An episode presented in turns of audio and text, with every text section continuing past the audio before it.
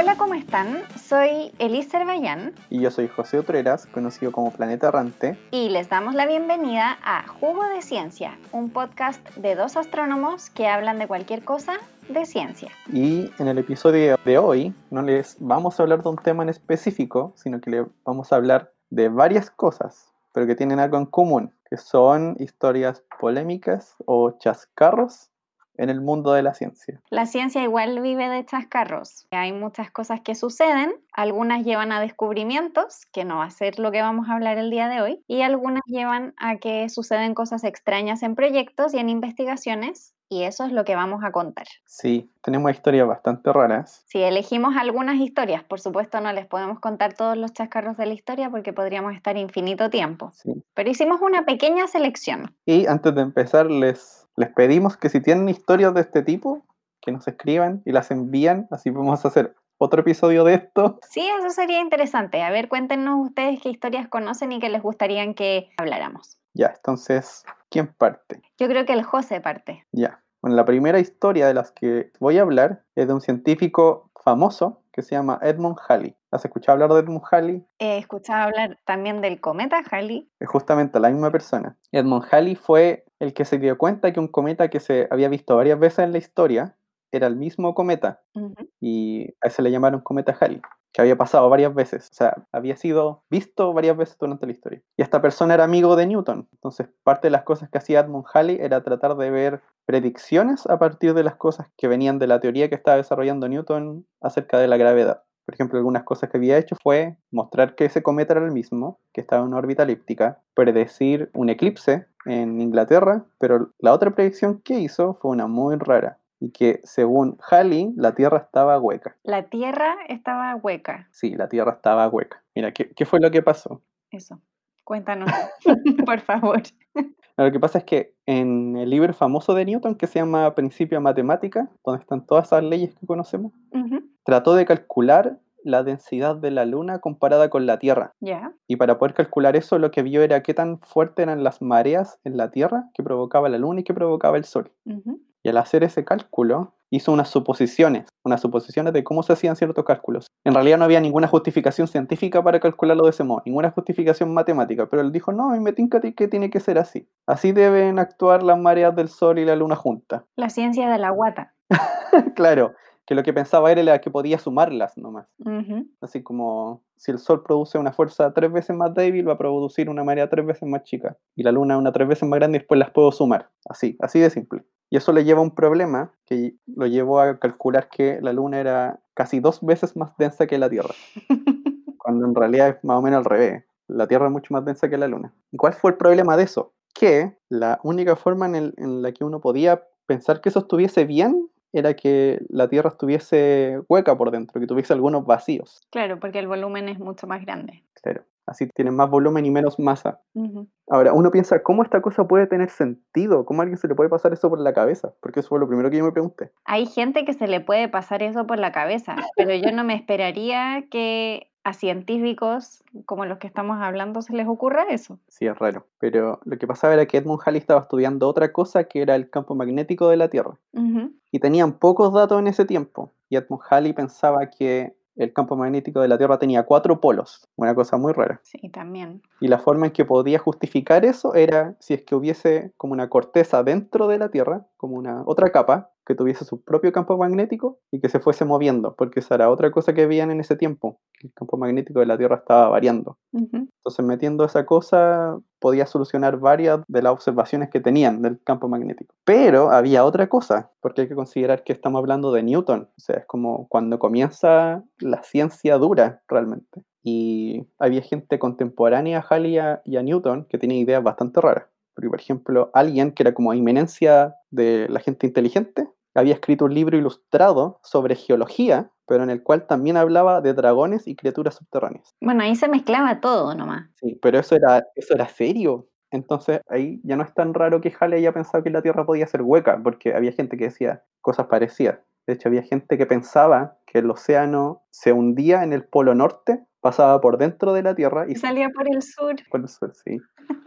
Bueno, por lo menos eran ideas originales. Sí. La cosa, eso sí, fue que después cuando Newton corrigió su cálculo, Halley ya le daba lo mismo, estaba convencido de su idea. En serio, y no, no cambió de idea después. No, porque lo que pasó fue que después pensó que tenía todo el sentido divino que la Tierra fuese hueca, porque así puedes maximizar el espacio habitable. Mm, Entonces después eso tenía que ser cierto, pero por un argumento teológico, ya no era científico. mm. Bueno, esa es mi primera historia. Es una historia un poco intensa.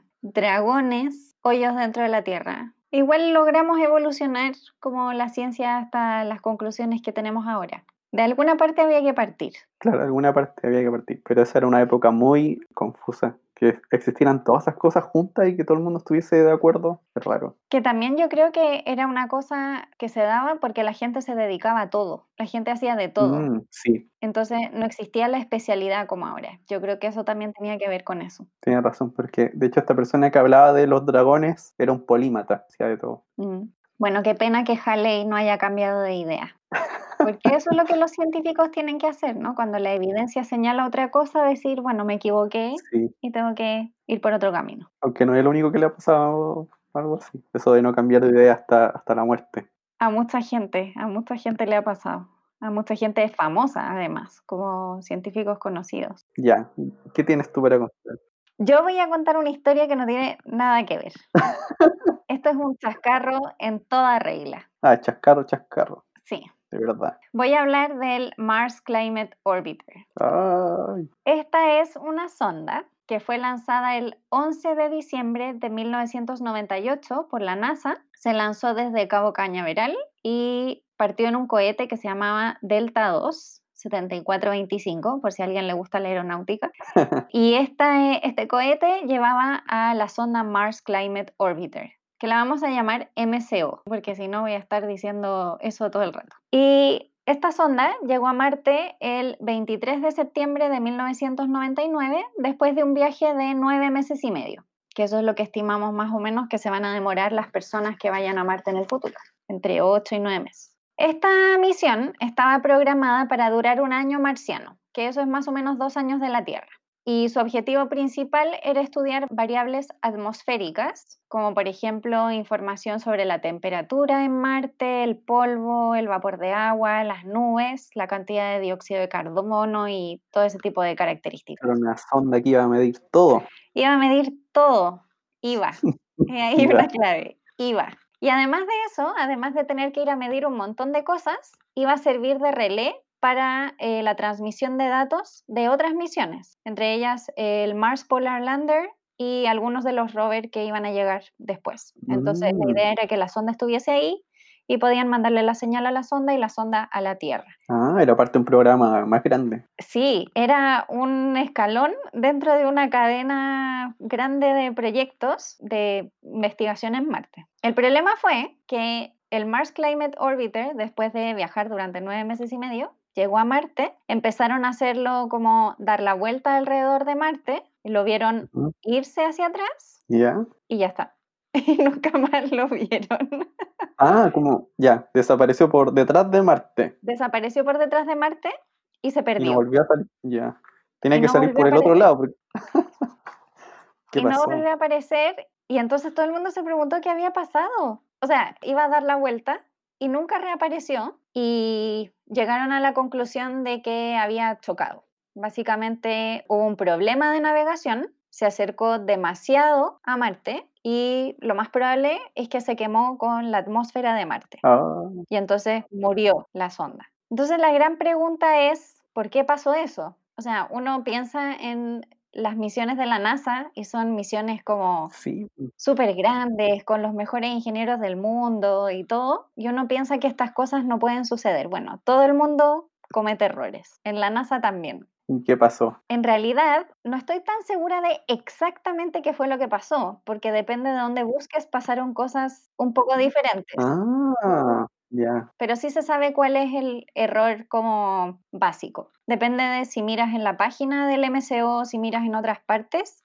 qué fue exactamente lo que sucedió. Pero lo que yo encontré fue que lo que pasó es que el equipo de control de la Tierra hacía uso del sistema anglosajón de unidades. Ay, con pies. Pulgadas, pies, yardas, millas, etcétera, para calcular los parámetros de inserción. No. Y se los enviaban a la nave, pero la nave realizaba los cálculos en el sistema métrico decimal, o sea, en metros, kilómetros. Ay. Y para los que no lo sepan, una milla son más o menos 1.6 kilómetros. Así que es ahí el problema que se estaba acumulando. Así que parece ser que cada vez que encendía los motores para hacer un cambio, recibía el número mal y entonces la velocidad que tenía no era la que tenía que tener y tampoco estaba donde debía estar. Ay, ay. El tema es que efectivamente cuando llegó, como las cifras se le estaban pasando mal al MCO, en vez de acercarse a unos 140 o 150 kilómetros de Marte, se acercó a unos 57 kilómetros. Y lo que se esperaba es que no pudiese sobrevivir a más de 85 kilómetros. Ah, ya. Así que se acercó como 30 kilómetros de más. Y por eso se debe haber quemado en la fricción con la atmósfera. Ahora, no se sabe si alguien se dio cuenta en el camino o no de este error, porque dicen que las personas que estaban controlándolo se dieron cuenta de que había un problema y solicitaron que se abriese una investigación. Ah, Pero después dijeron que nunca nadie había pedido eso formalmente Oh, y que por eso esa investigación no se había hecho. qué raro. Yo creo que aquí Hicieron callar a alguien ahí. hubo gente sacrificada, hubo gente que sobrevivió después de esto, Wow. pero hay que tener en cuenta que estamos hablando de una misión de la NASA que en total más o menos deben haber perdido del orden de 400 o 450 millones de dólares Oh, entre lo que costó el lanzamiento y la operación y lo que costaba en sí la sonda y todo, como del orden de entre 450 y 50 millones, o sea, y 450 y 500 millones de dólares. se han perdido plata. Así que mm, eso fue lo que pasó con el MCO. No me digas que no es tremendo chascarro. Sí, pues, ¿cómo te equivocáis de unidades? Es que nunca hay que usar el sistema anglosajón. Yo creo que esa es la mejor solución de todas. Sí. Esto me recuerda a un programa de Los Simpsons, pero no sé si podemos decir eso, así que lo voy a dejar ahí. Ya, a ver, te toca. Yo ahora voy a contar una historia un poquito más cortita, y es una historia que a mí me marcó porque yo la estaba siguiendo, yo la estaba esperando. Seguía constantemente para decir, ah, ¿ya cuándo va a pasar esta cosa? Bueno, ¿qué es lo que pasa? El 2017, un astrónomo que se llama Lawrence Molnar con su equipo publicaba un estudio sobre dos estrellas binarias de un sistema que se llama KIC 9832227. No tiene un nombre muy lindo. Pero la gracia de esto, de lo que habían encontrado, era que era la primera vez que predecirían la explosión de una nova roja. Una nova roja es una explosión que viene después de que dos estrellas se fusionan. Ujú. Y lo que estaban analizando de estas dos estrellas era qué tan rápido orbitaba una alrededor de la otra. Y lo que habían visto, o lo que estaban encontrando, era que estaban orbitando cada vez más rápido una en torno a la otra, lo que significaría que se estaban acercando. Claro. Entonces, lo que hicieron fue compararlo con otro sistema en el que había pasado lo mismo, solo que vieron la explosión después. No se habían dado cuenta que iba a explotar, vieron la explosión después. Lo compararon con este sistema y dijeron, ya, si es que hiciera lo mismo, ¿cuándo debería explotar? Y calcularon que la explosión iba a ocurrir entre el 2021 y el 2022. Entonces, yo cuando oí esa noticia dije, oh, una explosión durante mi vida. ¿Sí? Porque hay, hay otras cosas que son como, no, esta cosa va a explotar en mil años o en un millón de años. Pero esta cosa era 2021-2022, a la vuelta de la esquina, no había que esperar tanto. ¿Y qué pasó? Bueno, lo que ocurrió fue que después apareció otro estudio Ya. de otros astrónomos, que en realidad esto fue coincidencia porque estaban viendo datos de Kepler, que es de exoplanetas. Ujú. Pero coincidentemente, este sistema binario estaba en la visión de Kepler. Entonces tenían datos. Y vieron si es que, si es que estaban orbitando tan rápido como había predicho este otro equipo, que deberían estarlo. Tal que iban a fusionarse en el 2022. Pero lo que vieron cuando hicieron esto fue que el equipo anterior había cometido un error al escribir un dato. Era un- había un typo. Uh, qué mala cosa. Y era un typo de una tabla de otro, de otro trabajo anterior, de, era, de las personas que habían tomado los datos. Por eso no hay que copiar datos de las tablas a mano. Sí. Y ahí estaban diciendo que el problema es que hay algunos datos que son de las horas de observación que a veces se cambian dependiendo del observatorio. Ujú. Son como unas horas corregidas. Ya. Y cuando la gente se le olvida eso, pueden pasar cosas malas, po. como lo que pasó aquí, que se arrastró este typo, este error, y al arreglarlo, las estrellas ya no se fusionan. Ah, O sea, van a funcionar, pero no ahora. el pobre José pensó que iba a haber una explosión. Sí, po. Yo y dije ya no la ver. 2022, la mía explosión en el cielo, saber bacán, y no pasó nada. Sentí tan triste. Ya llegará alguna en algún momento. Sí, ojalá explote alguna luego. Bueno, esa, esa es mi, mi segunda historia. Bueno, yo creo que ahora vamos a ir a descansar un ratito. Vamos a hacer nuestro break y vamos a volver con una historia muy, muy diferente a esta. Ah, ya no es de, no es de astrónomos. No es de astrónomos, no. Ya, entonces volvemos después de la pausa.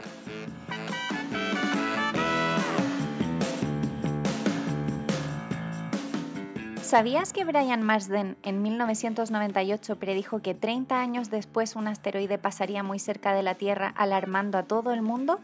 Hoy sabemos que en realidad pasará a más de un millón de kilómetros de distancia, que es 20 veces más lejos que lo que dijo Brian originalmente.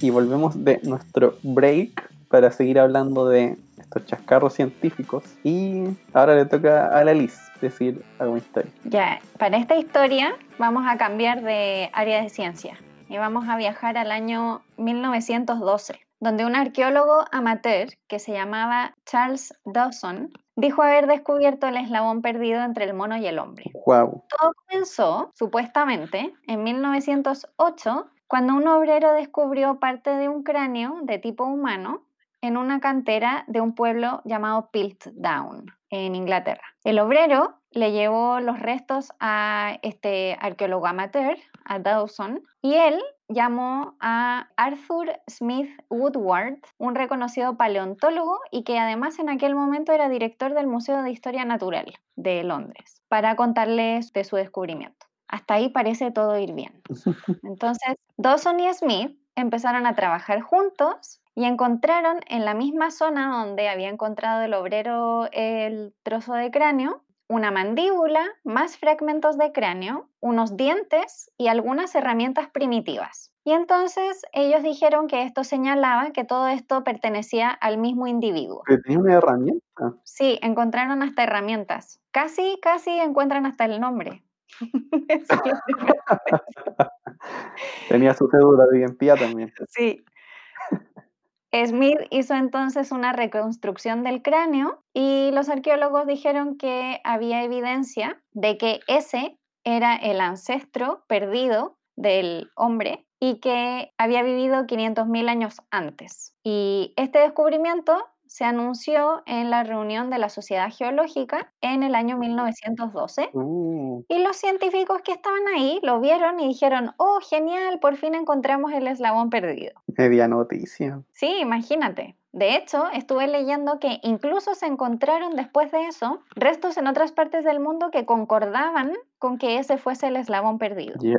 Pero avanzamos en el tiempo a 1949 y se desarrolla una nueva tecnología de datación Pero ¿y cuánto tiempo pasó? desde el año 1912 hasta el 1949. Ya. Sí, su buen tiempo con el eslabón ahí, que le decían el hombre de Piltdown. Este nuevo sistema de datación, que se llama datación por termoluminiscencia, utiliza un componente que se llama fluorina o fluorita. Y entonces un investigador, el doctor Kenneth Oakley, del Museo de Historia Natural, descubre, usando este método, que los restos de Piltdown no tenían 500.000 años, ¿Cuánto tenía? tenían solo 50.000 años. Y entonces, si solo tenían 50.000 años, no podía ser el eslabón perdido, porque en ese momento ya éramos Homo sapiens. Entonces, el eslabón perdido tenía que ser mucho antes. Así que se pusieron a investigar un poco estos restos y se pusieron a trabajar con un antropólogo que se llamaba Joseph Waynes y un anatomista llamado Wilfrid Legree Clark,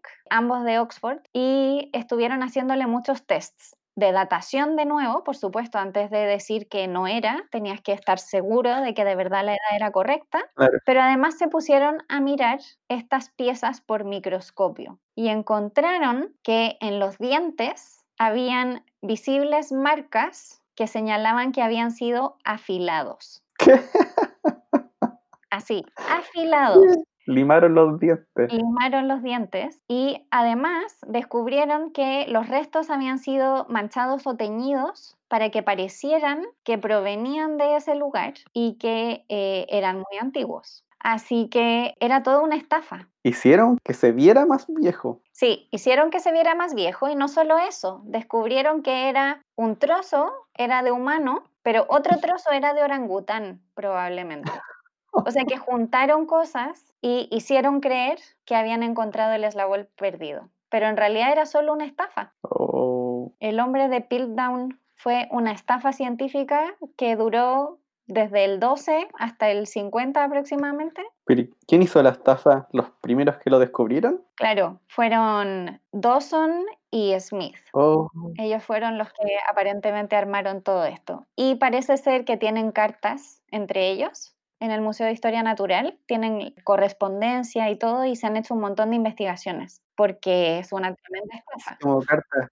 Quédate callado, no digas nada. Claro, si te preguntan algo, no sabes nada, eso decían las cartas.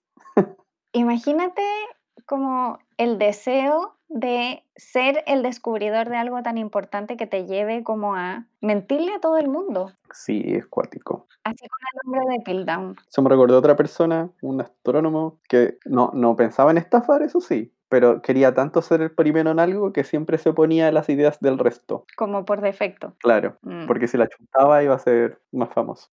Ay, ay, ay, wow, fraude. Fraude, esa palabra es tan fuerte. Sí, un fraude total, un fraude total. Por suerte, lo bueno dentro de todo es que alguien volvió a revisarlo, porque quizá imagínate lo hubiesen metido en un closet y no lo hubiesen sacado nunca más para datarlo.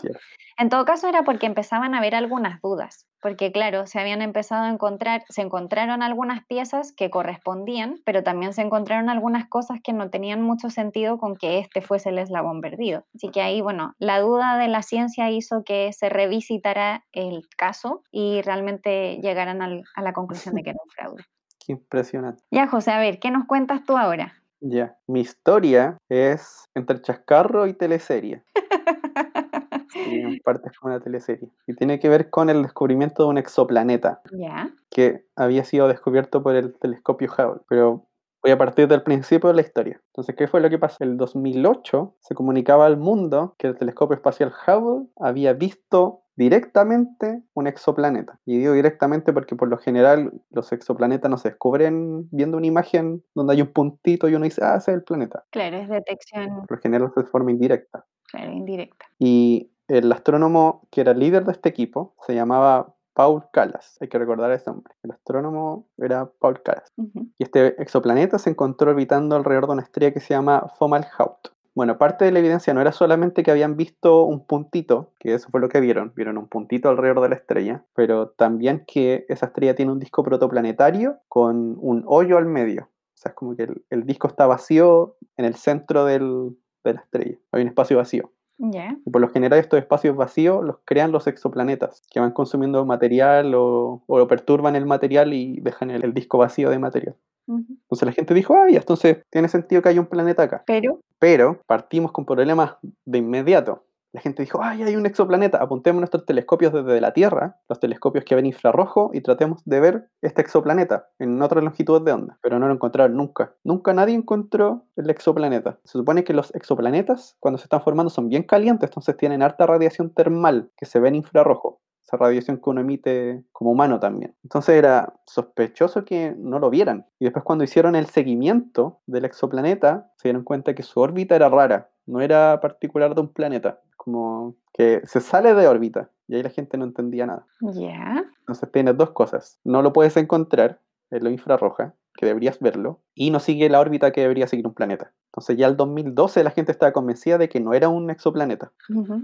Y una de estas personas que decía que no era un exoplaneta, que lo había dicho en una conferencia de astrónomos, se llama Ray Hayabardana, y que expuso así como el, a este descubrimiento diciendo que en realidad era todo mentira, o sea, nu- nunca había sido un exoplaneta. Pero Callas le respondió que en realidad sí era un planeta y que estaba armando una controversia de la nada, cuando en realidad no era así, porque los astrónomos de verdad estaban convenciéndose de que ese exoplaneta nunca había existido. Pero ¿qué era lo que pasaba? Era que Hayabardana había tenido una pelea con Callas antes ya, lo que había pasado fue que Jaya Verdana en 1998 había publicado un estudio en el que decía que habían encontrado un sistema en formación de planetas por primera vez, que de hecho era un sistema que se parecía a Fomalhaut, donde Paul Callas había encontrado el, el, exoplaneta que ya no era. Y lo que le pasó fue que cuando él publicó ese estudio, hace años atrás, Paul Callas lo acusó de tener planet manía. ¿Qué, ¿Qué es eso? O sea, manía planetaria. ¿Qué? De que estaba viendo planetas donde no lo había.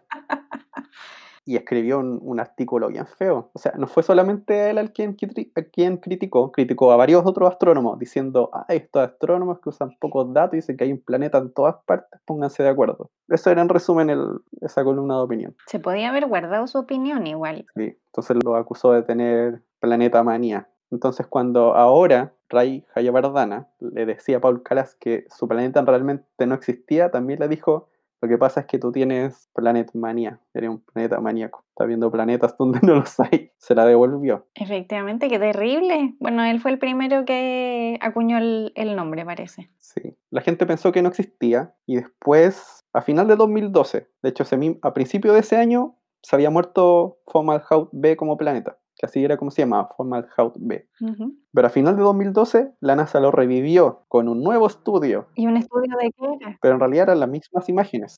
Eso lo encontré raro. Pero un nuevo estudio decía que lo que pasaba era que la órbita tenía una inclinación rara y en realidad era un planeta, cosas raras. O sea, era tratar de justificar las observaciones de, de, cierta forma. Y de hecho la NASA hizo una ilustración de una tumba desde donde salía el planeta. Ah, porque estaba reviviendo. Porque estaba reviviendo, pues, sí.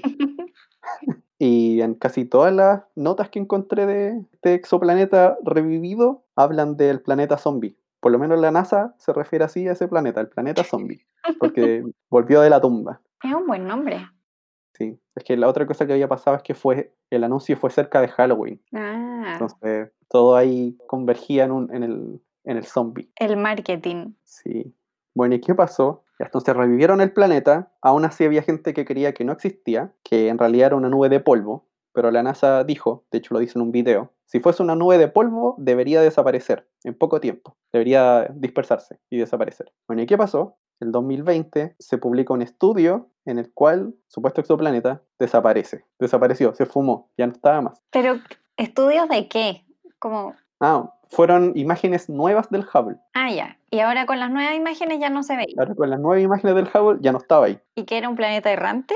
No, pero ¿recuerdas lo que había dicho? La NASA dijo, si fuese una nube de polvo, ya no estaría. Debería desaparecer. Sí. Vieron de nuevo y ya no estaba. Y ahora la hipótesis más plausible fue que justo cuando vieron la vez donde dijeron que lo habían descubierto, habían chocado dos planetesimales uh -huh. que se calentaron mucho. Y emitieron. Que chocaron, emitieron mucha luz que pudo detectar el Hubble. Uh -huh. Pero que después ese polvo se dispersó y ya no se veía. O sea, que era un planeta que no era planeta, que era planeta que no era planeta. Claro. Qué complicado.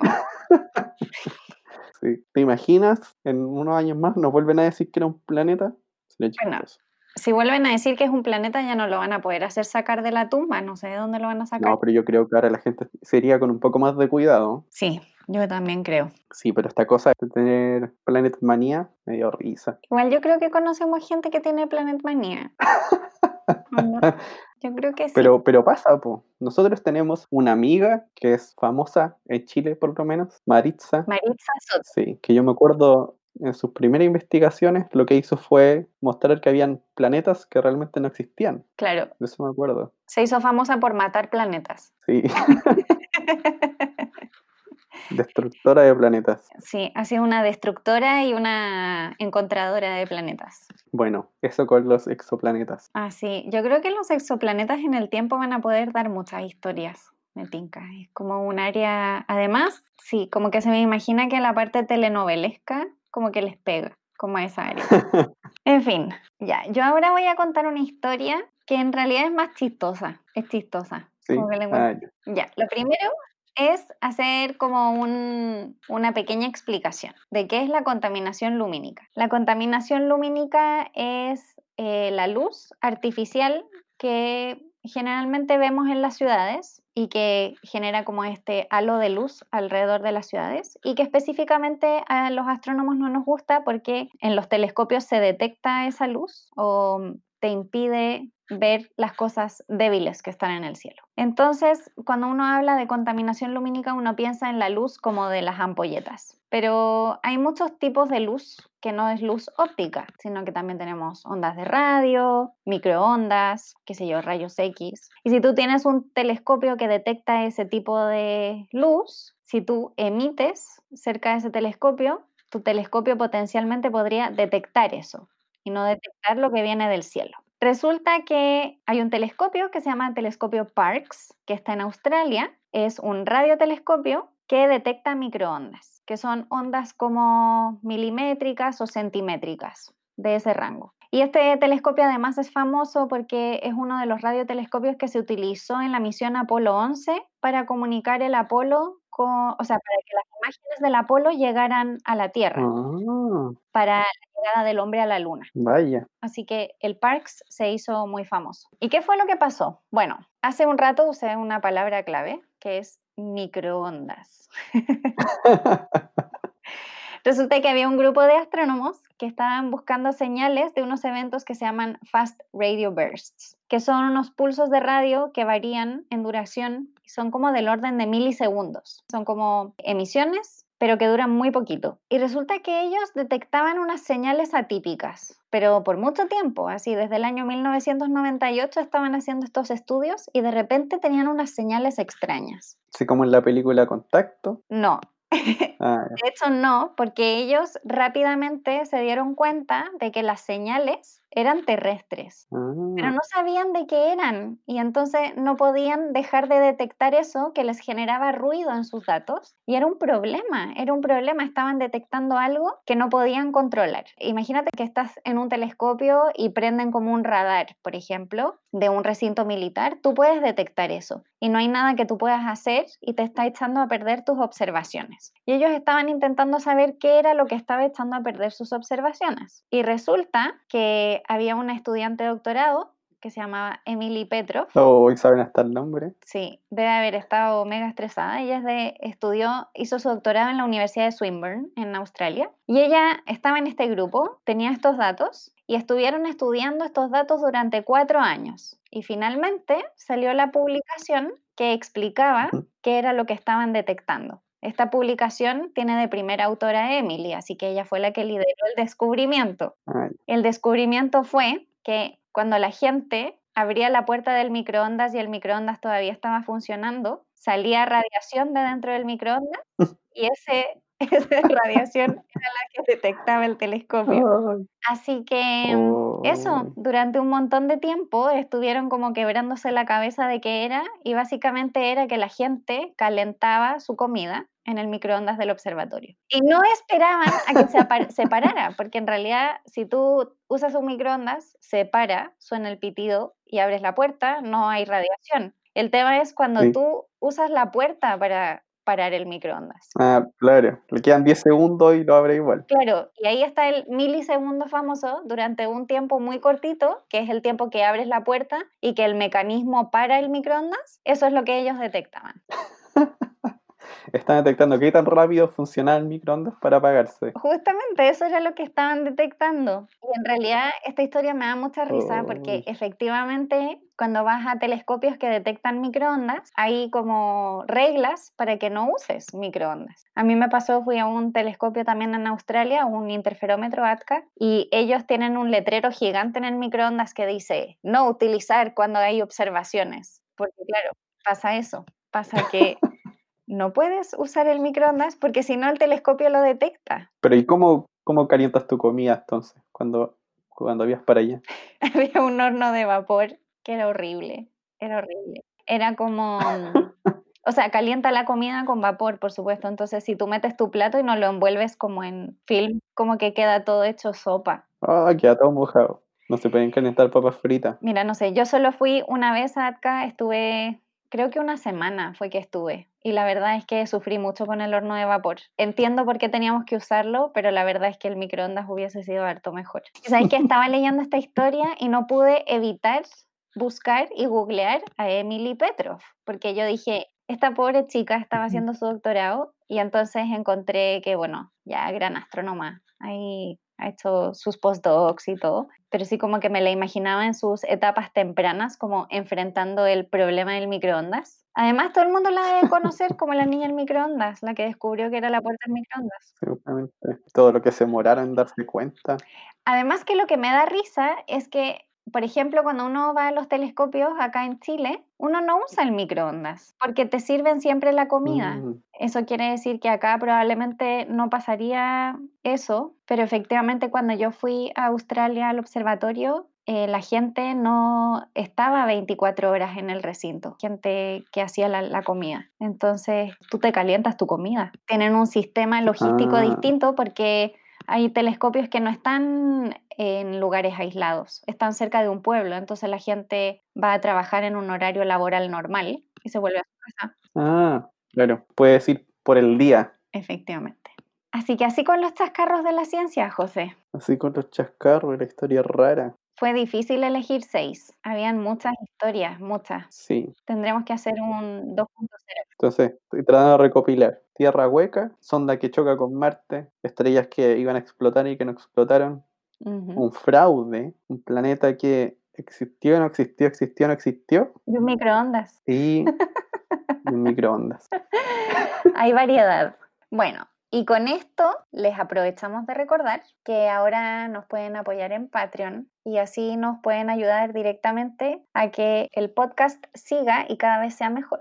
Y para eso pueden ir a patreon.com slash jugo de ciencia. Y recuerden que si quieren ponerse en contacto con nosotros, pueden encontrar en redes sociales. Somos Jugo de Ciencia en Instagram, Facebook y Twitter. Y también nos pueden escribir a jugodeciencia.gmail.com por si es que tienen algunas cosas que nos quieran contar. Sí, ahí mándenos más historias que quieren que contamos de chascarros. Bueno, esperamos que este capítulo les haya gustado mucho y nos vemos en el próximo. Chao, chao. ¡Chao!